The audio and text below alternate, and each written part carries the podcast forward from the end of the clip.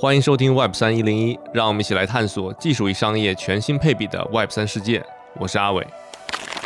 我们今天其实要聊一期大家很关注的一个话题啊，就是星巴克它的 Web 三的实验。这件事情呢，我们其实期待了很久。星巴克他们自己的一个产品和项目呢，叫做 Starbucks Odyssey，星巴克奥德赛。这件事情呢，其实是他们作为传统的消费品牌第一次进入 Web 三领域，他们的一举一动呢，也都备受关注。那我们也知道，星巴克它虽然是一件消费品品牌的公司，但是在新的技术尝试方面也走得很前面。首先，他们已经是今天全美的第二大移动支付方式。在更早期的时候呢，他们也尝试跟一个加密货币的交易平台 Barky 的合作，尝试用加密货币来进行咖啡的买卖。那我们回到今天奥德赛这件事情呢，最早他们是在九月十二号的时候宣布要推出这样的一个平台，当时呢只还是一个 PR 稿，所以我们当时还不太清楚他们具体的动作将是什么。那有意思的是呢，在二零二二年的十二月八号，他们正式发布了他们的内测版上线。今天呢，还在一个小范围的测试状态之内，但是我们其实已经在一些社交媒体，包括推特上看到了一些内测用户把他们的产品分享出来。那我们其实已经大概对这个产品呢有所感觉和了解，但是可能这件事情它代表着什么，以及说它是不是一种我们未来认为的 NFT，包括消费品牌该怎么和 NFT 进行结合。这里边有很多有意思的话题，可能今天值得我们来深度的讨论一下。今天呢，我们邀请到了在 NFT 领域有非常深刻的理解，也有长期的坚持的，他就是曹莹，是来自于数字文艺复兴基金会的董事总经理。他今天会来跟我们一起聊一聊。那欢迎曹莹。大家好啊，我是曹莹，很高兴今天一起交流一下关于有意思的 Web 三事情。曹莹老师是不是给我们先简单的介绍一下现在你们在做的事情？我们其实也就是在做一些跟 crypto、跟 Web3 相关的早期项目的投资，尤其是侧重于非常早期的天使阶段的一些项目的投资。其实不局限于 NFT 了，也包括像支付、DeFi 一些新兴的 DID 的 DeSocial 的一些项目的投资。本身我们除了投资之外的话，也非常热衷于收藏。我们几个合伙人都是 NFT 非常早期的收藏者，像那个 SuperReal 啊。NFT Gateway 啊，MaxPlace 啊，我们都是他们的非常非常早期的天使用户，本身也投资了这些非常棒的平台。相信呢，我们很多的听众可能还没有了解到或者没有尝试过奥德赛的这样的产品。我先简单的帮大家介绍一下，同时我们会在 Show Note 里边放一些相关的链接，其中有一些图片，大家可以快速的理解一下。其实奥德赛这个产品呢，还是一个比较典型的我们之前叫做 NFT Pass 的这么一个 NFT 会员卡的这类产品。它其实呢，最重要的界面就是你登录到这个界面之后呢，首先你会有一些自己的用户形象的选择。星巴克给大家呈现的状态呢，都是一些新的动物，可能作为你的头像。在这个产品里面呢，其实最重要的两个特点呢，就是星巴克把它们叫做 Stem 邮票和 Journeys 旅程。邮票其实我们就理解为它就是一个 NFT，但是它是基于在 Polygon，也是今天以太坊上 L2 上的一个比较知名的公链项目，它发行的 NFT。比较有意思的是，这次星巴克其实没有用 NFT 这个名词了。可能是为了让更多的用户能快速的了解，不需要知道背后的含义。Journey 呢，大家理解为用户体验的这种交互的小游戏，或者是一些购买的一些行为。比如说，他们现在有两个最主要的 Journey，对吧？旅程，一个是他们叫咖啡遗址，另外一个叫做 Holiday Cheer，就是可能节日快乐的这种感觉。在每个这样的一个旅程之中呢，他们都设置了一些不同的任务。比如说，你可能在咖啡遗址里面，他们设置了一个星巴克第一家门店在西雅图的派克市场，他们做了一个拼图游戏。同时呢，在这个一系列的任务里边呢，还有不同的，比如说你去购买星巴克的经典咖啡，你能获得不同的积分。大概就每一个任务你可能获得七十五个积分，然后最终你获得了五百积分之后呢，就可能兑换一个星巴克的 NFT，就是他们的邮票。大概这样的一个包含了游戏交互和一些简单的购买行为，组成了星巴克奥德赛的今天我们看到的产品形态。那今天的获得的 NFT 呢，会和 Nifty Gateway 是另外一个第三方的 NFT 交易市场进行合作。当然，今天我们还没看到它推出后续的内部的 NFT 的交易行为。大概我们是这样的一个产品啊，但这个产品可能跟我们大家以前传统理解的，尤其在二零二一年到二零二二年初的一些头像 PFP 品类的 NFT 有很大的不同。它是有一些交互体验，有用户的参与感，而不只是一个图片的感觉。问一下曹颖老师啊，你怎么看星巴克它推出的这个产品？你你第一个感受是什么样的？它是让你觉得很兴奋呢，还是你会觉得说其实跟原来的 PFP 品类好像没有太大的差别？其实并不是特别兴奋，这个事儿比较巧。插一下，我其实很早我就用 crypto 来购买星巴克了。我是越南第一个用 crypto 支付买星巴克的人，虽然我是中国人，哈哈。还是在二零一九年那个时候，我的一个在越南投资项目，它就是专门做数字支付，它就跟在越南的星巴克合作，可以用它的钱包直接用 crypto 在越南星巴克的门店购买星巴克咖啡。然后我就特地为了购买第一杯 crypto 咖啡，跑到了越南西贡胡志明市购买了第一杯 crypto 咖啡，在星巴克里面。所以说，其实 crypto 和消费大牌的结合早就已经开始了。不管说是这些品牌主动的，还是说是一些创业项目方通过第三方支付平台或者其他的一些第三方合作伙伴跟这些大牌合作，这已经是其实是在上一个熊市的时候就已经开始了。那回到星巴克 NFT 计划之前，因为我没有试用过星巴克这个 NFT，因为它只限于美国用户来进行试用。但是我看了一些介绍，以及其他的一些类星巴克的消费大牌的一些介绍，我觉得相当普通，或者说相当正常，基本上都是结合了，比如说像是你的用户身份，就我们称 Member Pass，还有包括像一些徽章啊、个人的一些成就，或者说其他的一些跟你自己的 DID 相关的一些东西，这些其实是在 Crypto 世界里面，在真正的 Web3 的一些项目里面，早就已经把它玩出花来了。但是目前情况来看的话，且不论这些大牌它有多大的消费用户群，但是其实反响都不是特别的好。因为大家购买星巴克或者说像耐克啊、阿迪啊这些消费品牌的话，主要是盯着它的产品去的。去耐克是为了买鞋，去星巴克是为了喝咖啡，坐在那边休息一下。没有什么人是为了去星巴克专门买这样的一个 NFT。再加上现在整个市场的节奏是和牛市时候非常不一样了。原来有一批的泡沫用户，现在都已经撤离了。就像整个 NFT 市场是非常非常熊，所以从这个角度来看的话，星巴克它可能是在牛市时候做的这个想法非常好，那个时候可能还有些未来的一些计划。但现在来看的话，好像用户可能不是特别买单，整个市场节奏呢也和当初星巴克所想的也不太一样。这个其实不仅仅是针对星巴克，其他的那些消费大牌做的 NFT 计划都差不多类似如此。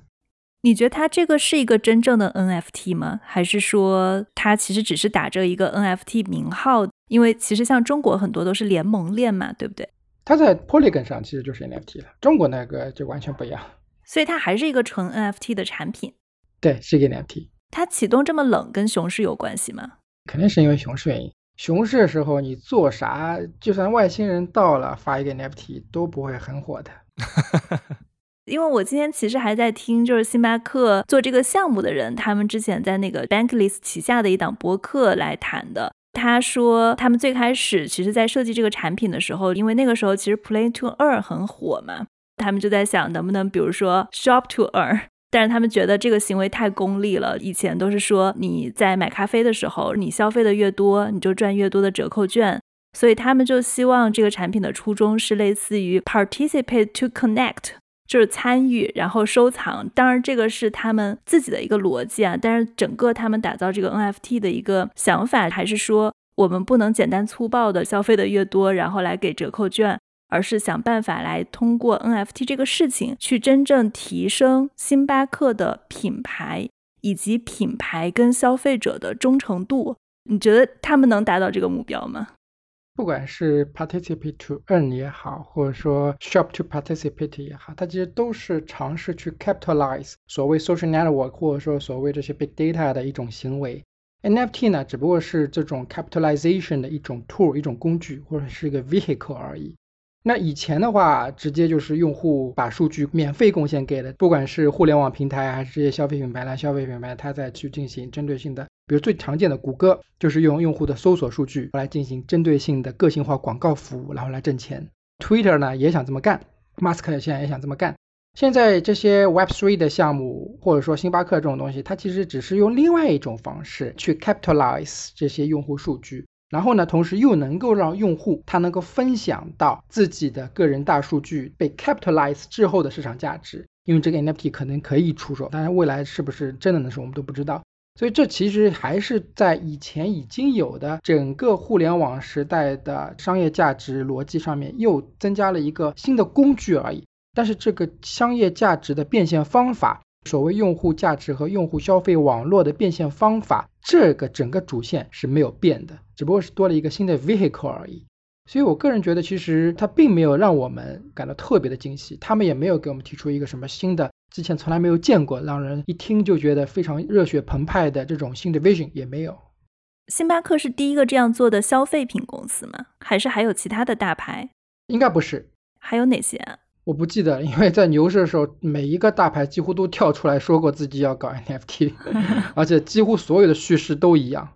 你是玩 NFT 特别早的，大概二零二零年这个大火以前啊，你已经在玩了。然后当时其实我们第一次聊天的时候，GUCCI 在找你吧？对对对，他们是跟 Super 合作，Super 专门为 GUCCI 做了一个叫 Devote，其实就是一个在线的 NFT 展厅。GUCCI 跟 Super 一起合作，邀请了一批还不错的艺术家，创作了 GUCCI 主题的 NFT 的加密艺术品，在 Super 上面进行销售，跟星巴克的 Membership 的逻辑完全不一样。你觉得大牌做这个的考虑是什么？就是想在 Web 三市场分一杯羹，还是怎么样？我觉得吧，因为所有这些大牌都是职业经理人管理的上市公司，或者说职业经理人管理的大公司。那这些老板、这些股东，或者说后面大的 president 或者这种其他人都会说：“哎，你看现在这个东西这么火，我们作为百年品牌，或者说我们作为这种大品牌，我们要怎么样参与一下？”OK，好，一个 board meeting 开下去，那下面的这些高级经理人他肯定说：“我们要怎么办？”到后面的逻辑就是：OK，那我们重新搞一个 NFT 吧，最直接的。因为我在大公司待过，绝大部分大公司去做这种事情的逻辑都是如此。职业经理人为了应付上面大老板的压力，怎么样才能做好呢？你有看见过做的比较好的案例吗？嗯，说实话，没有。为什么？因为本身你做这些东西的话，有几个目的。第一呢，挣钱，都能够把 NFT 卖掉挣大钱。第二个目的呢，获客拉新，让那些原来不是你目标用户的用户群购买你的产品，你的耐克的鞋子，你的星巴克的咖啡，GUCCI 的那些奢侈品。第三个呢，就是。能够进行自己整个产品链，或者说自己整个 portfolio 项目里面或产品里面的这些上下游的整合，我们称为 synthetics。这些情况来看，目前都没有实现。首先，NFT 卖的并不好，甚至很多这些项目它的 NFT 是送的，自己砸钱做出来是送给用户的。第二呢，目标用户群，目前看来并没有什么用户是为了他的 NFT 去购买他的产品的，并没有。可能就是薅个羊毛，然后后面就不会用它去产品。没有人会为了 NFT 去买一杯咖啡。第三呢，这种所谓通过区块链技术 NFT 去串起整个产品上下游，现在可能说为之过早，因为毕竟大家都刚刚推出嘛。但是目前看来，他们好像也没有这样这样的一个计划。当然，我们现在所有说一些下定论还有点早，因为这些品牌呢，要不就是刚刚推出，要不就是正在推出，需要一段时间。可能一两年、两三年才能看到最后的结果，才能最后盖棺定论。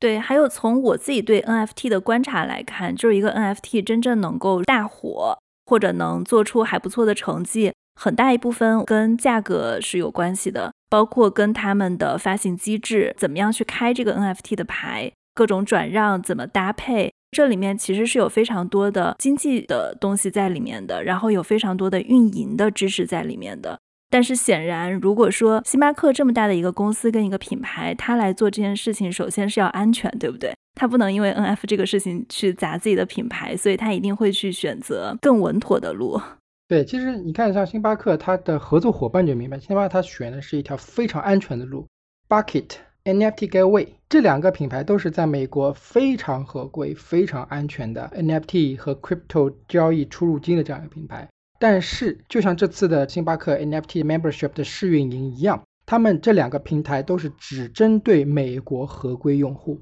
比如说 NFT Gateway，我是 NFT Gateway 老用户了，但是如果说我是以一个外国人身份，我在 NFT Gateway 上我是不能卖，我是不能 sell 我的 NFT 的，我只能买。为什么呢？因为 NFT Gateway 它严格限制了交易对象的国籍，Bucket 更是如此。所以可想而知，只针对美国人的这样的一个平台，它能够在世界七十亿人的星巴克消费用户里面带来多少的增量用户，或者说有价值的现金流，这个其实是非常值得打一个问号的。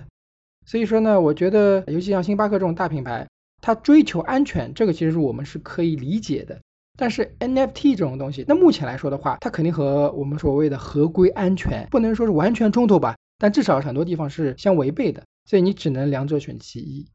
曹颖老师给我们提供了一个很好的信息啊，就刚才星巴克的这个合作方其实都是在美国的一个合规合作方，包括刚才红军提到了上 Bankless 的那档节目，应该他们叫 Over G Pack 的节目的星巴克背后的团队其实也是一个合作方，他们叫 Forum Three。但这个 Forum Three 里边呢，可能大家比较关注的就是其中的最主要的一个创始人 Adam。这个创始人他之前在星巴克干了非常长的时间，应该是在零九年到一八年都主导了星巴克整个的数字化，包括移动化支付。所以按照曹颖老师刚才说的这个观点的话，其实他们也是将星巴克，他们叫奥德赛，它也不是纯粹的星巴克的品牌，将这一部分的品牌合作与第三方来合作，可能确实是规避了这样的一个问题。咱们前面探讨的时候，我觉得会分两种 NFT 再追问一下。那一种 NFT 呢，就类似于 Gucci 啊或这种，它是直接售卖一个非常具体的一个 NFT，可能跟它的产品之间不一定有绝对的绑定关系，实物产品之间。那这次星巴克，它可能某种意义上还是跟它的购买行为和咖啡行为好像有点不太一样，就不是直接出售一个纯粹的虚拟的东西，比如你还可以去买咖啡获得积分，就跟会员有一定的绑定，就这种形式，你觉得也是不太看好这种形式吗？这个其实是一种 vehicle，它就是提供了一个新型的技术，一个分布式的账本，用户自己个人所拥有的可以称为身份，一个 membership 或者说是这样的一个 ID，但是它里面是一个新瓶装旧酒，它其实还是把原来那些像优惠券、用户消费数据这些东西，只是放在 NFT 里面，原来是放在一个中心化的账本的，中心化的星巴克自己的数据库里面，用户消费了多少杯咖啡，它现在有多少个优惠券，非常常见的这种用户会员计划。它现在只不过是把它放到了 NFT 上，放到区块链上而已。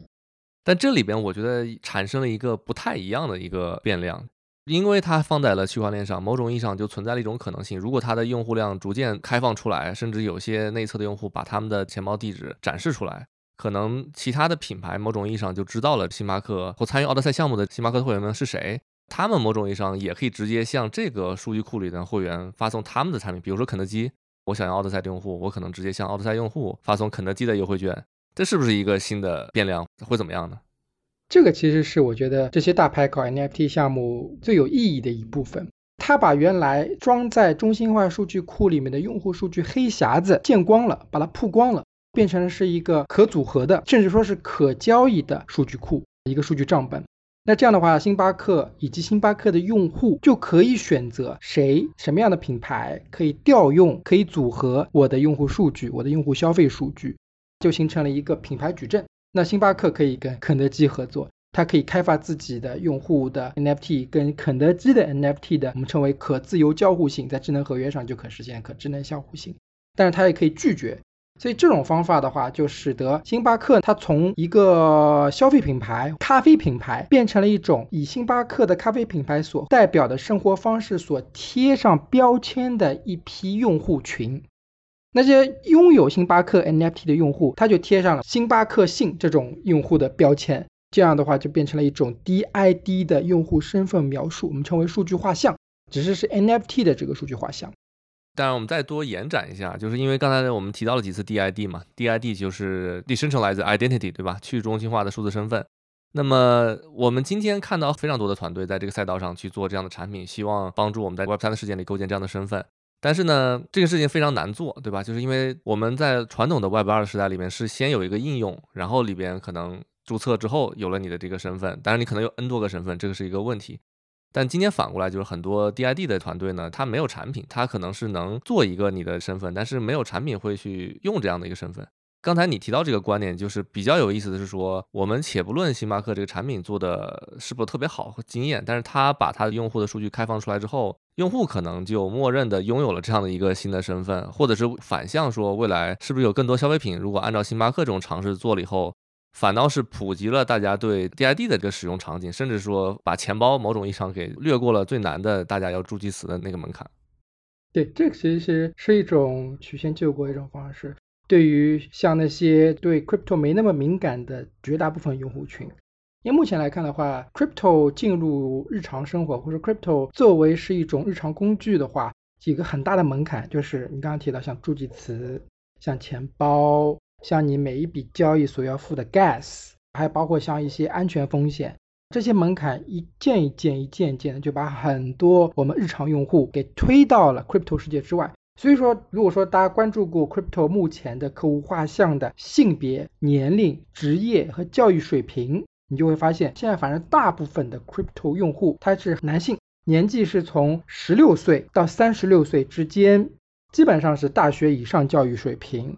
那女性参与率不高，三十六岁以上和十六岁以下人群的参与率不高，另类教育水平的人参与水平也不高。这个其实就限制了 crypto 进入真正的消费主流啊，因为我们知道在消费品行业啊，我们有一条真理就是男人的消费力不如狗。所以说呢，从这个角度来说的话，怎么样打开比男人消费力更高的那真正的消费黄金人群的门槛啊，是 crypto 目前来说很难做到的。如果说他通过星巴克这样的一个品牌以及一个中心化的 app，再加上去中心化的 DID 或者 NFT，可能能够部分实现触及到那些高消费力和活跃消费能力的人群的这样的一个功能。我问一个很俗的问题啊，就是星巴克发这个 NFT，它怎么赚钱？不知道，我觉得这种东西都不挣钱。对，但是反向我们来看，就是它发的成本其实很低。比如以前的积分的系统，可能干一个纯粹的中心化积分系统服务器啊等等这些事情，它放到一个链上的数据，可能是不是成本是类似的，甚至是更低？不，我觉得成本不一定低，成本可能会很高。你就看 Coinbase 他们搞的 NFT 平台搞得巨烂，但是花了六亿美金。他们这些东西在美国主要是人力成本太贵，那些 C 叉 O 的，还有那些工程师、创业公司的高管，都是住着大 house，开着非常好的车，然后工资一年年薪就差不多几十万美金的。这个其实是绝大部分的成本来源。那至于真的去部署这个合约，去做 marketing campaign 啊这种，这个其实不是特别高。但是人力成本就是特别贵。但是你刚刚提到 Odyssey 这个平台是一个创业公司或者第三方平台做，那有可能它烧的是来自于 VC 的钱，而不是星巴克的钱。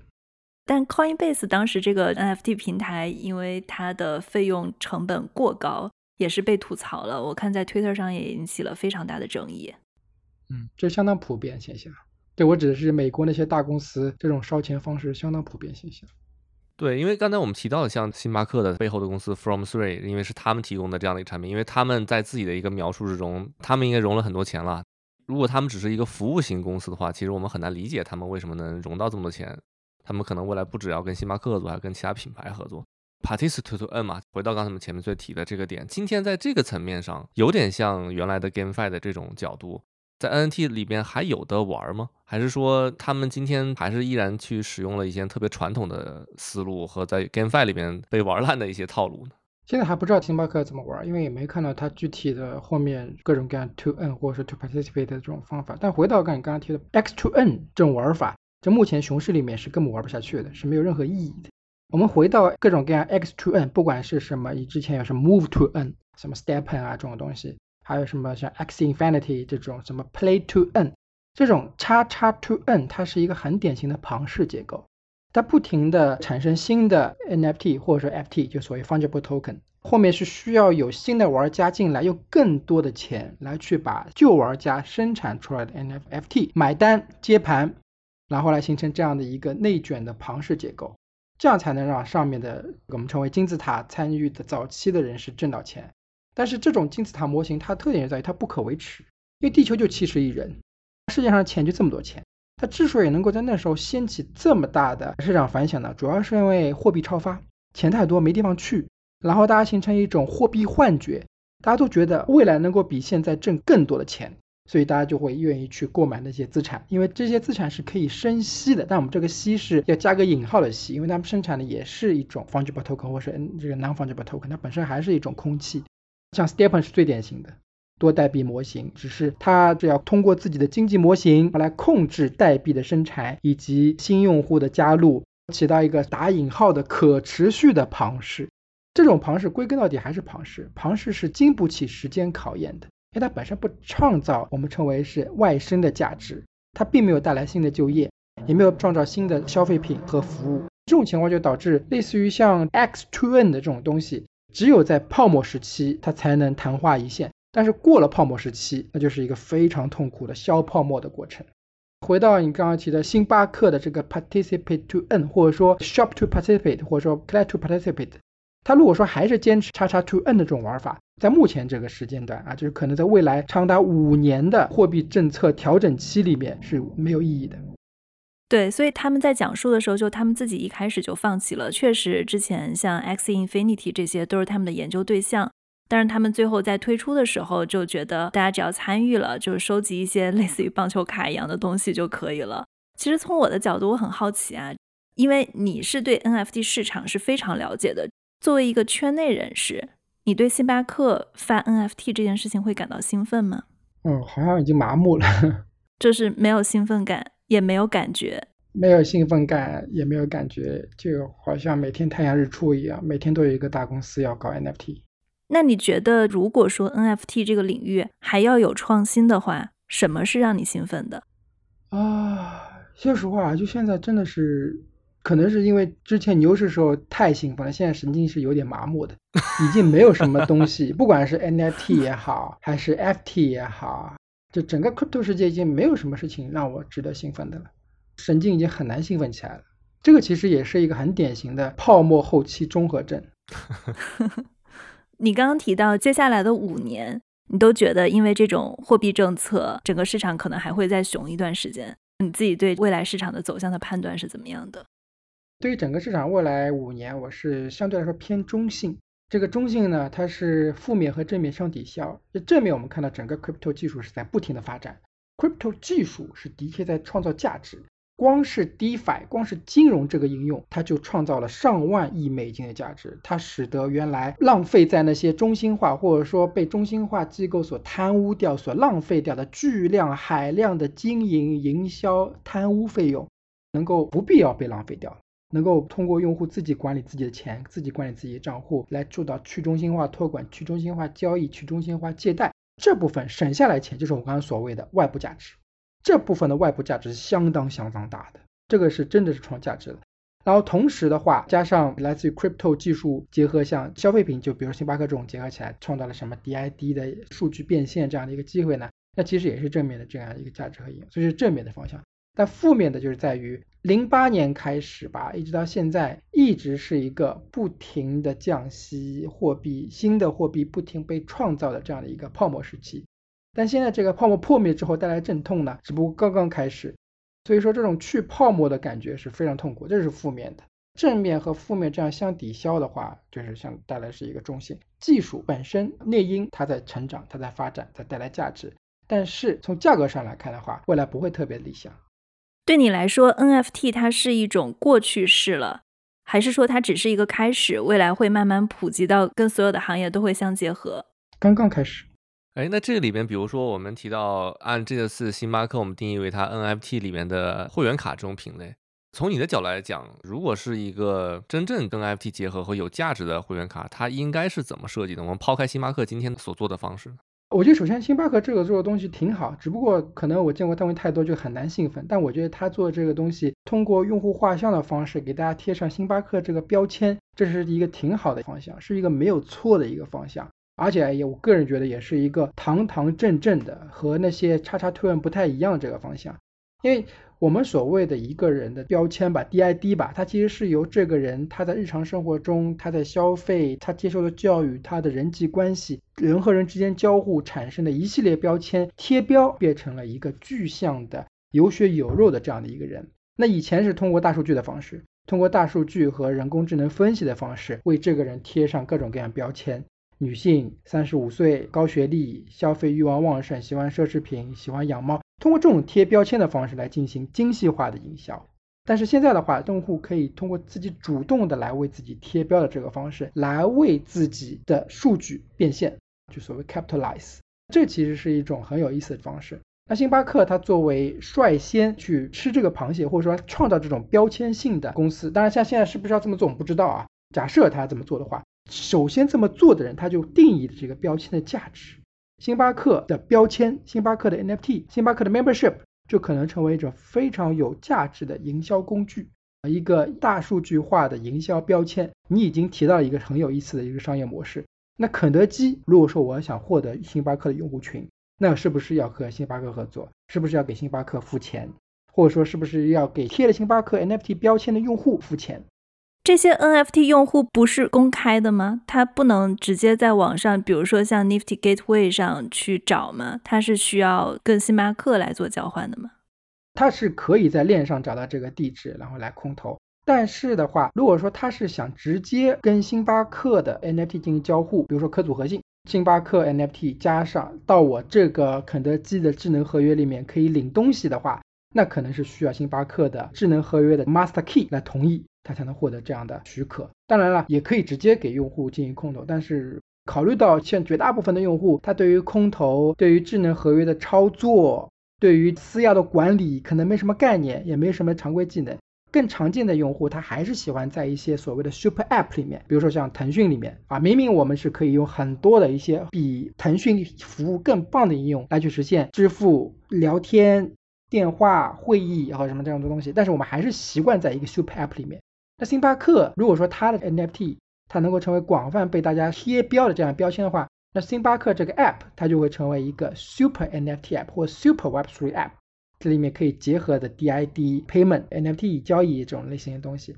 其他品牌要和星巴克的用户合作，那就要获得星巴克的许可。当然，它也可以空投。刚才提到了它的可组合性的合作，因为它跟 Nifty Gateway 合作了以后，除了提供后续的 NFT 交易市场之外，其实他们的钱包应该也是 Nifty Gateway 来创建的。它的这种创建方式可能就跟我们传统的用助记词算出来一个新的钱包不太一样，就是对用户来说比较无感登录。从这个角度来讲，包括它也不叫 NFT，它也叫邮票，是不是相当于星巴克它正面了教育的这样的一个市场呢？这个价值存在吗？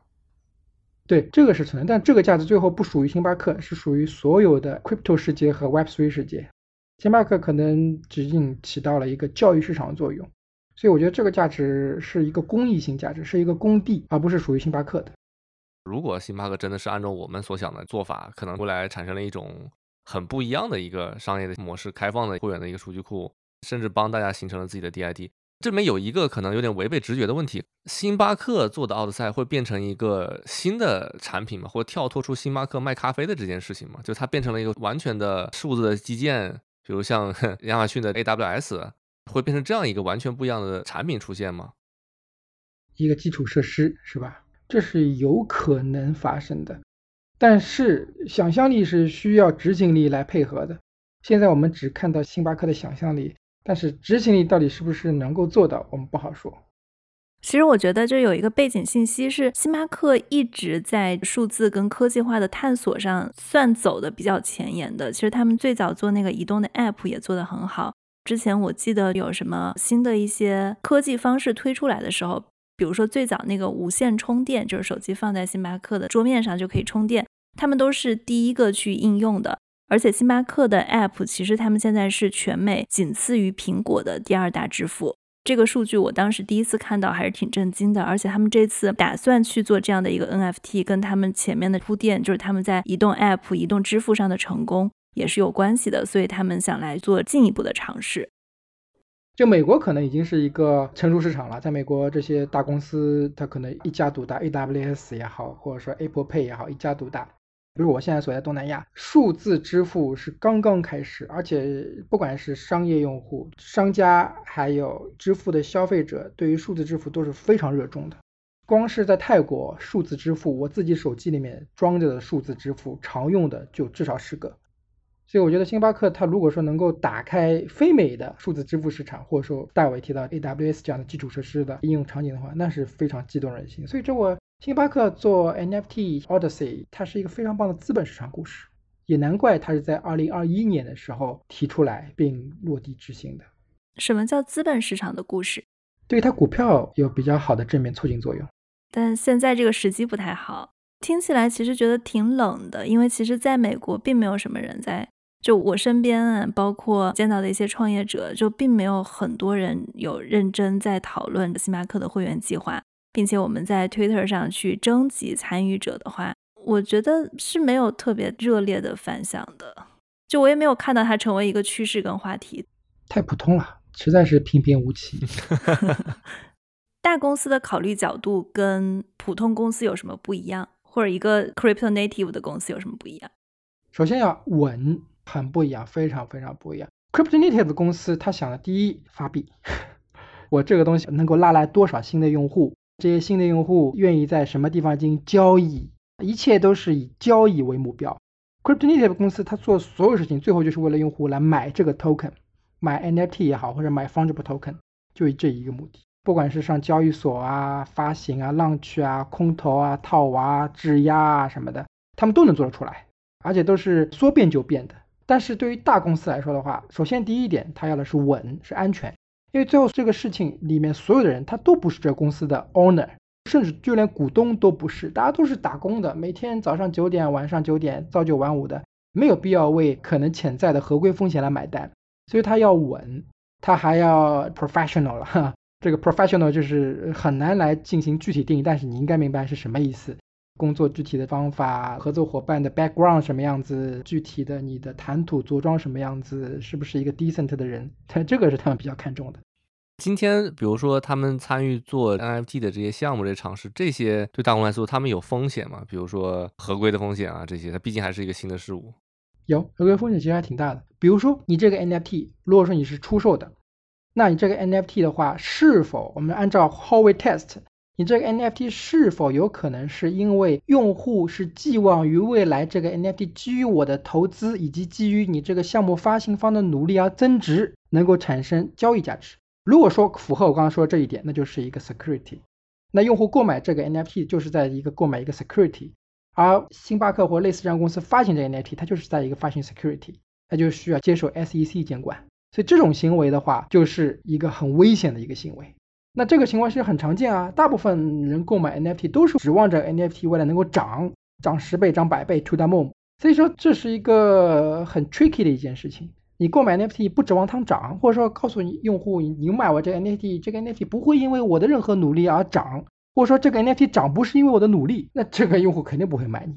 你刚刚之前说那个星巴克的这些问题，前提都是建立在他们可交易的基础上嘛？就反正现在他们会怎么玩，我觉得现在可能就是公布了一些早期的用户怎么获得，会获得什么，但它最后是不是会真正做到可交易，或者说它的价格上上下下，现在还看不太出来。对，是的。它是不是发了 NFT 就一定是可交易的？假设它如果不能交易的话？不是在发行这个 NFT 的合约可以限制它是否可以交易，以及以什么样的方式进行交易，这个是很常规的一种做法。所以如果他们发一个不可交易的 NFT，哎，没事儿，这是 SBT 嘛。还有一个我觉得比较有意思在于，星巴克的衍生品，比如杯子，它的马克杯啊什么，一直是很受市场欢迎的。那星巴克是否是有可能通过它的 Odyssey 然后发行一个数字 Collectibles？其实就是另外一种方式去 capitalize。原来我们想的是 capitalize 它的用户的大数据，那现在他其实是 capitalize 他那些 collectibles 那些人，从让大家买他的杯子到变成买他的数字收藏品，这也是有可能的。如果我是星巴克的，我就这么干。但是它这块也依然是它一个附属性的业务，对吧？不可能成为它一个主流性的业务。那肯定的，肯定是买咖啡为主。但是这个世界谁知道呢？不好说。你能想到所有的基业长青的公司，它都是在不停的试错过程中，同时保持 nimble，保持这个 resilient，但是一直是对于新机会是勇敢尝试，同时又不至于下注太大然后死掉，同时在这过程中跟着时代，跟着人类往前走，变换自己的主营业务范围，不错过任何一次机会，但也不在任何一个看起来是机会上面的陷阱上死掉，然后活下来就变成了现在这些 multinational 的大公司。但是你觉得星巴克有可能通过 NFT 变成 Web 三领域的大公司吗？我觉得这个很难啊，听起来。不知道，我也没在星巴克工作过，所以我也不知道他们内部的公司文化，做那个 Odyssey 的那帮人到底是什么样的人，不好说，一切就是看人的。这个所以说不好说，我们不能过早的对他们下定论，反正花的也不是我的钱。刚才提到说人的话，最近不是舒尔茨又回归了吗？所以这个事情真的谁知道呢？反正他们尝试在不断尝试，不能算最标准的创始人吧，他也算创始人，再重新回归。所以这个可能还得往后看一看。在录这期节目的同时呢，我和另外一朋友 Star 也进行了一番的探讨。他是 Web2 的资深从业者，做过社区品牌交易市场方向的产品或创业项目，现在呢一直在研究 NFT 的商业化，其中有一些对星巴克和 NFT 结构化的商业思考呢，我觉得挺有意思的，一起分享给大家。同时，我们对星巴克奥德赛的未来呢，也做了一次极端的商业推演。虽然大概率一定是错误的，但我想在 Web3 这么早期的阶段，不妨我们一起来开开脑洞吧。如果我们非常明确的说，就今天的这个 NFT 形式的邮票，它和传统的会员积分之间，它最大的区别是在哪儿呢？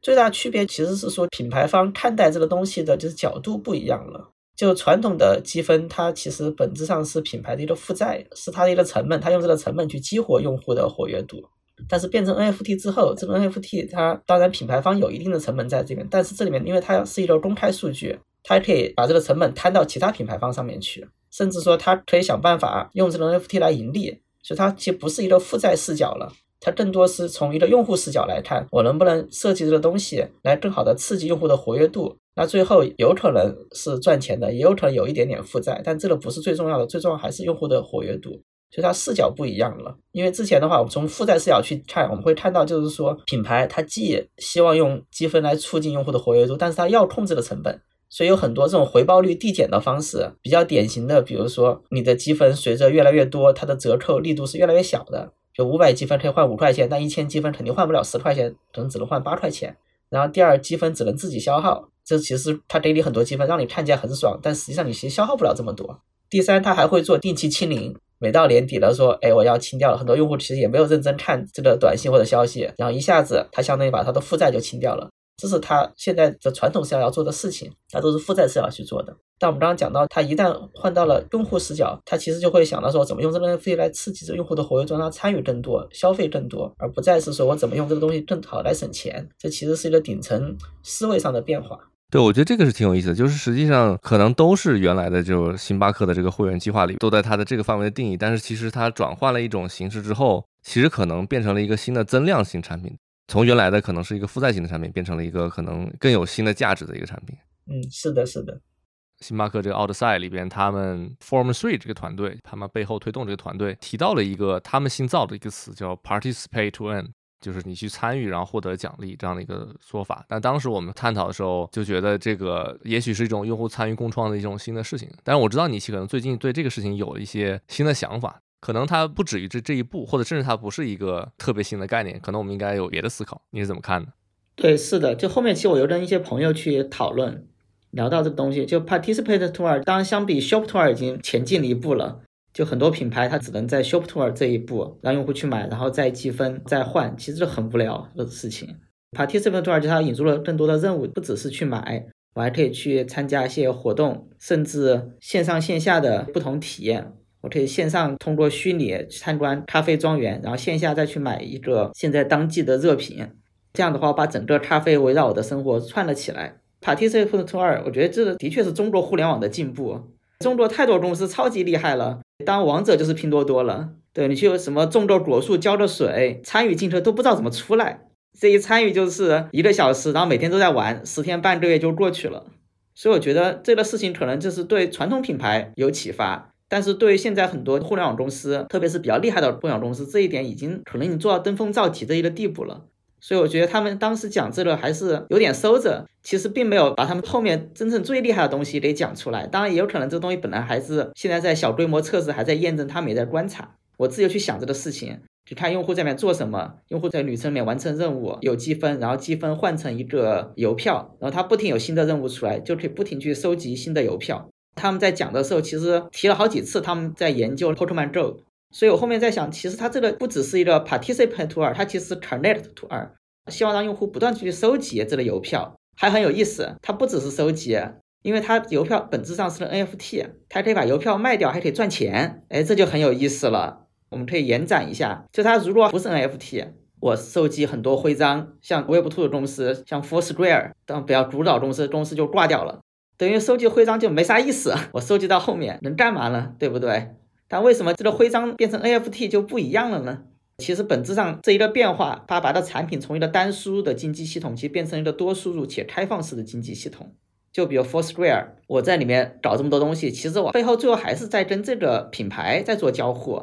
然后这品牌得绞尽脑汁想出来怎么来激励我。第一就是他绞尽脑汁其实挺难的，第二这里面的激励也不会说特别多。当登峰造极是 Pokemon Go 了，我在里不断收集，可以让我不断的玩下去。当然，它这里面本身也有很多就用户之间的互动在这里面，它的输入除了品牌方，还有不同的其他用户。但是再回到这星巴克，为什么这个超级厉害？它是多输入的还是开放式的经济系统？我在这里面我有邮票了，我可以跟其他用户来交这个邮票，也引入了其他用户进来。而且我不只是和用户玩，我们是有金钱关系的，我还可以赚到钱。赚了钱又可以去买咖啡，又可以去做任务，进入新的旅程。做了任务又可以收集新的邮票，就飞轮就形成出来了。其实最后它就变成一个无限的 Connect 二。一旦进去了之后，假设它现在只有两个旅程，假如它有十个、一百个，我就可以这么一直玩下去，刺激我不断完成新的旅程。所以这其实是一个非常厉害的事情。嗯，所以总结一下，按照你的这个说法，其实就是说形成了一个新的交易市场，对吧？或它是一个偏 C to C 的一个交易市场，就相当于在原有的星巴克作为一个消费品品牌，它现在多了一个基于邮票的新的一个产品体验。那这个产品体验自身有一个 C to C 的市场。或者是说，按照我们熟悉的一个说法，就是有点像今天的，比如说闲鱼，但是它可能会限定范围内的闲鱼，就针对这种不管是 NFT 还是邮票还是数字产品的这一类个垂直的闲鱼的交易的市场，是吧？可能我不一定是一个星巴克的纯粹的饮品的用户，但是我可能是这个邮票的用户，当然可能反向引流了星巴克的传统消费品牌，但整个的过程它就形成了一个跳脱于出星巴克本身这个消费品以外的一个新的市场。大家可能不断的这样循环下去，我理解是这样，是吗？是的，对他通过这个事情，他又造了一个增长飞轮出来。他第一种增长飞轮那就卖咖啡了，然后他的忠诚度只是说让他在不断的卖更多的咖啡，还是在一个体系里面。但我们通过这个交易上，其实我又又加了一个体系，对我可以让你除了喝咖啡之外，还可以去收集邮票去交易，交易完我又可以去买咖啡。加了这个新的交易市场，第一本身提高了我的活跃度。第二，我还去反哺了我的第一个飞轮，所以这个就特别有意思。当然，其实还有第三个飞轮，我们待会儿可以再讲一讲。回归到今天所谓 Web Two 的产品里面，我们就以比如说支付宝吧，对吧？大家都熟悉，支付宝里边其实也有很多小游戏，比如说农场啊，包括可能最早大家知道最多的就是浇树。那某种意义上，它也是一个有点基于所谓支付宝这样的一个系统里边，它也是基于积分这个体系。当然，它没有 NFT 这么一说了。但它也形成了一个这样的一个小游戏，然后小游戏可能也形成了一个激励，然后这个激励之后，你可能越多人参与进来，最终它可能也给你一定的返利吧，某种返利可能返回到支付宝里边。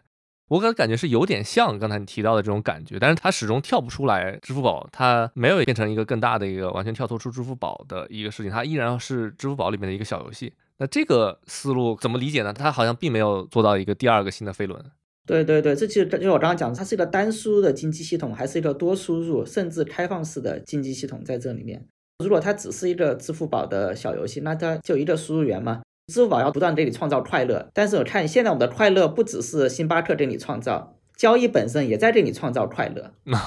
交易本身，嗯，就是交易是有快乐的。你可以认为，其实它这个 NFT 可以是邮票，或者到实体里其实就是个闲置物品。那我嫌作品太多了，我把它卖掉。第一，我邮票可能本身你用掉了，还有一些功能，然后用掉之后我又把它卖掉。那卖掉这个钱，我这个目的并不是说我要去炒这个东西，因为炒东西又是另外一个事情了。我就卖，我比如卖了几十块钱、一百块钱，那我卖完总是有快乐的。其实就像我们在小时候或者怎么样，我们在社区里东西太多了，我们家里面搬出来一些娃娃呀、小时候玩具啊什么之类的。哎，就把它全部卖掉，可能清仓甩卖一百块钱，但也很开心，而且这一百块钱可能还能去吃一顿海底捞，所以它就是变成一个多输入的经济系统。第一重输入是来自于我有不同用户在跟我交易，形成了多增加的东西，除了品牌之外。第二就更有意思了，第二就星巴克他有提到说，他现在是自己开发一些邮票进来，他后面其实还会跟一些艺术家合作，发行一些限量版的邮票，这个其就跳脱了之前他卖咖啡了。这些邮票本身，它是一个数字身份，它可以营造一些刚刚讲的稀缺感或者身份感，本身是有用户来买单的。它其实又是第二重输入。OK，你是这么来定义的，对吧？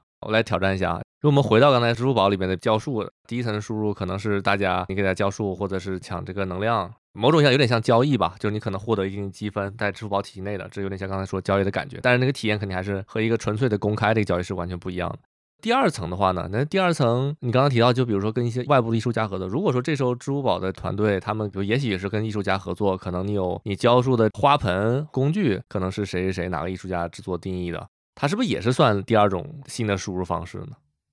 它算也不算，为什么？就其实我们在上期也聊过，就在支付宝或者 Web Two 这种框架下面，我跟艺术家合作，我其实还是个自营，我挑选了这些艺术家，他们可能要授权，甚至签一些合同。这样子我们来合作了，这其实非常有限的一个事情，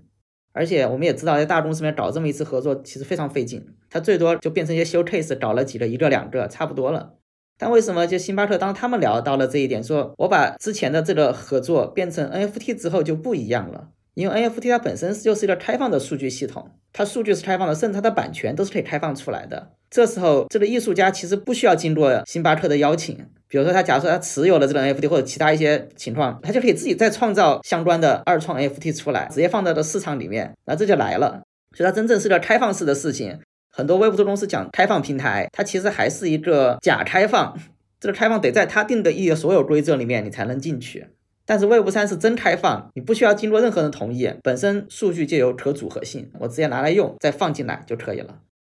如果你在这个点上的定义的话，其实就有点像大家之前常说的 permissionless，对吧？无需许可你就可以进来，就是相当于某种意义上，它不是说中心化的平台要监管你或者同意你，你就可以自主的进来。就这个可能是我觉得你刚才定义的第二层输入的一个比较好的方式。就其实本质上我不需要星巴克的同意，然后我可以基于星巴克邮票我进行二创，对吧？星巴克可能也阻止不了我，当然可能有坏处啊，就如果你 设计的东西可能有点问题，这个这个问题可能今天还是无法解决的，对吧？对对，所以我之前其实也写过一篇文章嘛，就讲 CC 零，它本质上其实就是个平台思路。星巴克这个 NFT，我不知道它的版权怎么设计的，你可能还要持有了才能去做二创。但像 CC 你不持有的可以去做二创，你看到了就可以再创造无数的出来，所以它就是一个超级开放的系统。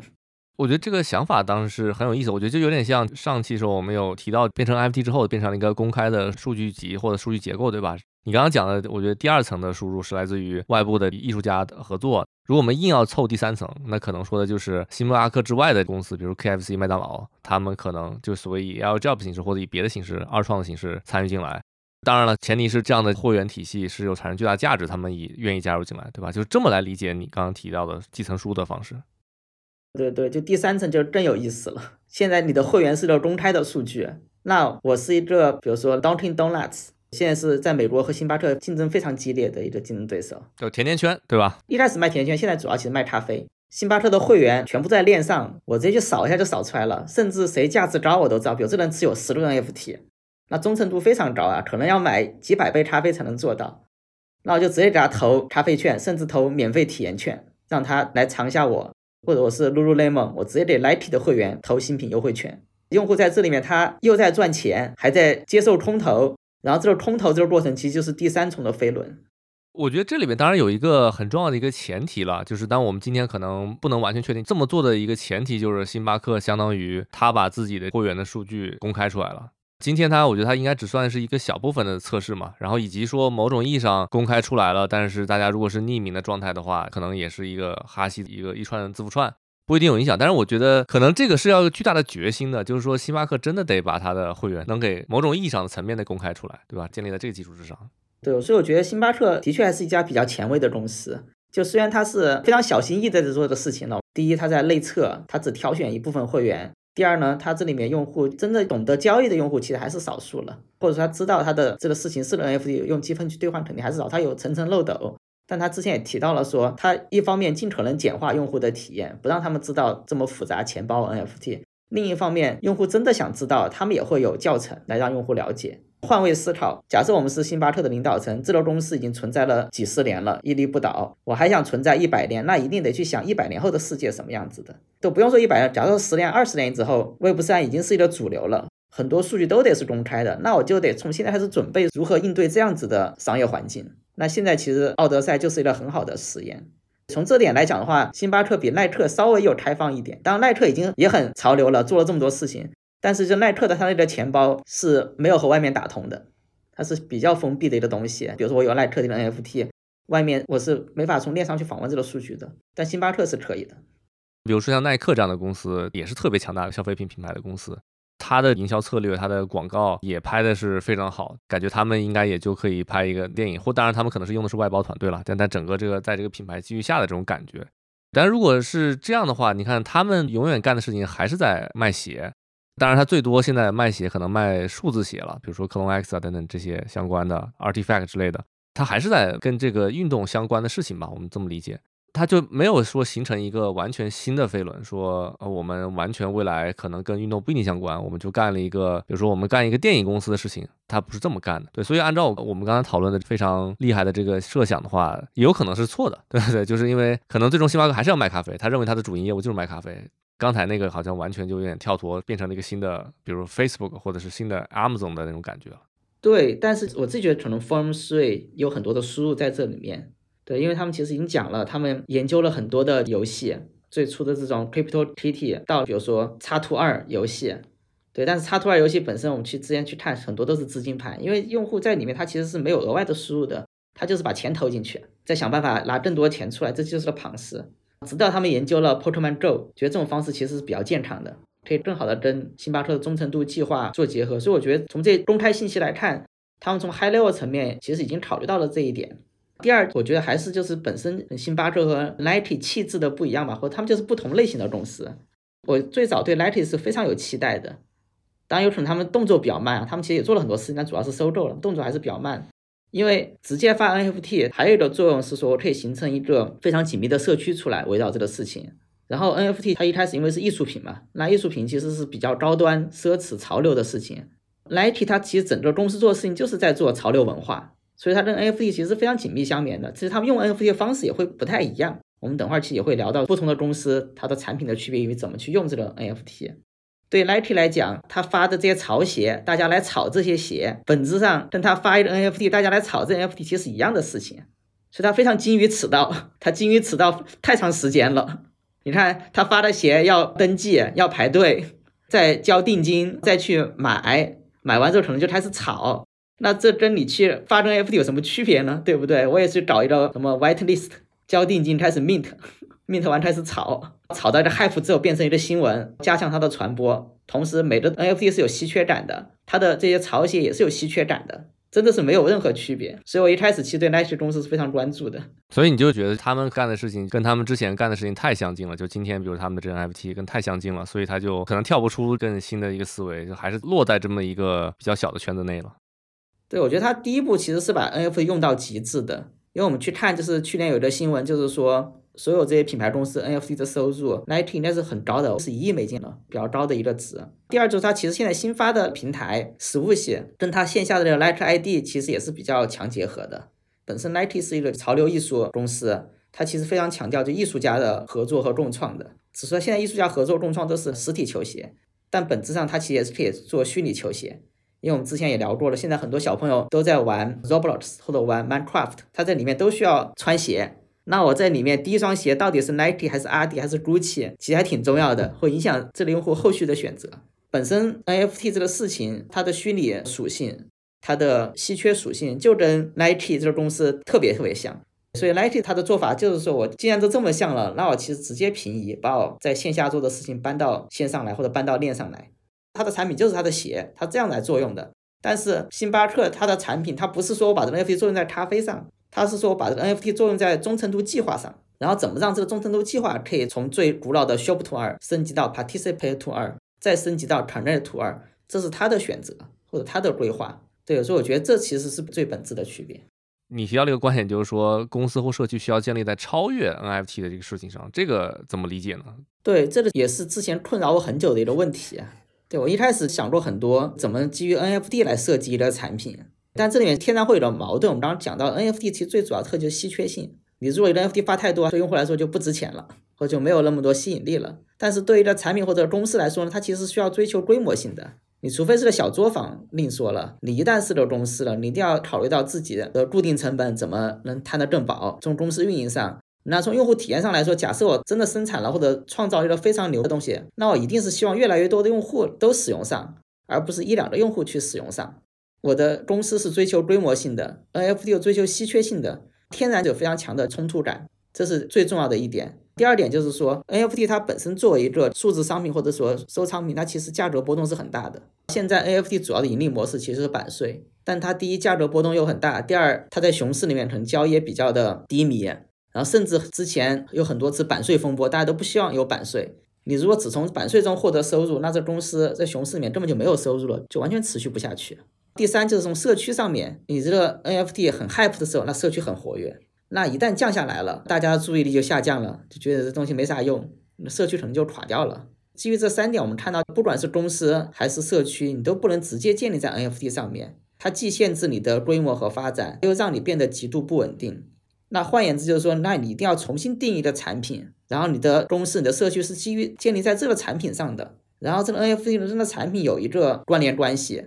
它其实是一个增值服务在这里面的产品是主营业务，增值服务其实让你的始终会员有更独特的体验。我觉得这样的话，整个事情就捋得特别顺了。那这么来看的话，你要发一个 NFT，这个 NFT 你就不能把它当成一个你的主营业务，或者就是像原来的小图片一样卖完就结束了。也许有，但是它这个业务永远是你主营业务的其中的一部分，有点像偏衍生品的这种感觉，是不是？对，或者说它最精确的定义其实就是 NFT 是构建你的高端会员体验的。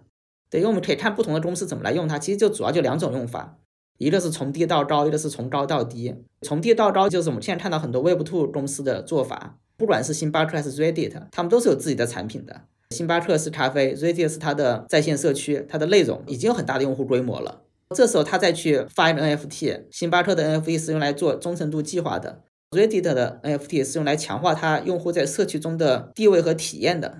有了这东西之后，它在原有产品上体验就更好了，或者更上一层楼。这是一个从低到高。其实还有一条路，就从高到低。经常习惯举就是阿朱提的例子，就 Azuki 它产品真的是 NFT 吗？其实我是不这么认为的。就阿如提它其实在很多场合都说过，它其实是要做一个时尚动漫品牌。他真正的产品其实是他的 IP，或者更具体点，他的 IP 所关联的一切事物，包括说他现在很多合作的艺术画作，或者一些动漫，甚至他做的一些服饰，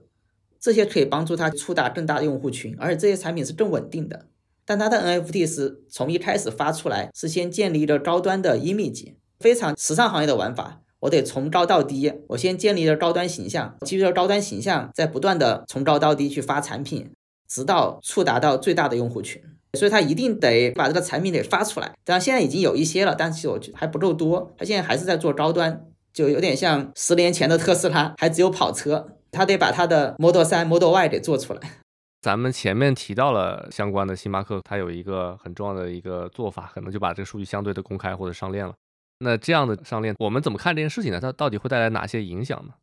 对，这上链其实我认为它其实直接就是个范式转移，它会把我们之前这种 old school 的商业模式或者商业知识全部颠覆一遍。就我们之前你看各家的会员，大家都认为是私域，这是我自己的。第二，我获取用户的方法是拉是 pull，我找个广告平台，找一些数据，然后去做精准投放，然后投放用户来点，这样把用户拉过来，这其实是拉的模式。但你们问题是什么呢？第一，你去投广告，那你要钱，需要成本。第二，你广告精准度其实有限。比如 Dunkin' Donuts，我想投更多的咖啡用户，但到底什么是咖啡用户呢？它也只能基于一些维度来算。第三，我真的一个用户看到了，从曝光到购买，也有很陡峭的转化率。但是我们现在所有 Web2 的品牌或者说公司的运行模式都是基于此的。那我们这会员数据一旦公开出来，它其实我们运营用户的方法其实就从 pull 变成 push，变成推了。或者更 Web 三语言就叫 airdrop，就空投。那我现在就直接就知道了哪些用户他是有星巴克的 NFT 的，他肯定百分百是个咖啡用户了。那我就直接给这些用户投咖啡券。我第一，用户更精准了；第二，我还跳过了中间的平台，可以节省成本。我可以把这个成本又反哺给用户，让用户价值更高。接下来对品牌商家来说，第一步要学会使用空投。其实 Web 三用户是有很多匿名性在这里面的。那怎么用空投更好的获取到你的精准目标用户，以及说怎么让它活跃？其实中间还有很多的功课是要去重新去学的。整个范式已经变了，从 pull 变成 push，变成 airdrop。第二呢，要习惯为什么星巴克要做这件事情？那你去空投别人的用户，或者空投一个其他品牌了，别人也可以空投你了，对不对？你要习惯这件事情，而且要学会说怎么给用户创造更好的体验，让他有忠诚度，而不是直接就被空投给拿走了。我觉得这真的是对商业会是一个颠覆。对，它是一个非常极端的思考。今天我们的数据其实还是中心化公司拥有的。如果我们真的一个范式的转变是所有公司可能都不拥有你的数据了，或者是没有办法拥有的数据，或者他为了迎合新一代的消费者，刻意放弃了你的数据。反之，他们想获得用户的这个思路，或者跟用户有更好的交互的方式，就完全要颠覆了。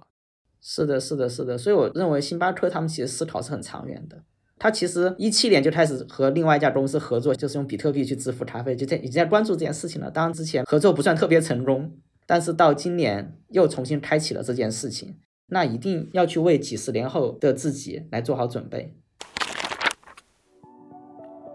Web 三一零一已经登录苹果播客和小宇宙客户端，期待大家的留言评论。海外的听众可以在 Apple Podcast、Spotify、Google Podcast 和 Amazon Music 上收听，并且欢迎在 Web 三一零一的 Twitter 上进行点评，我们会一一回复。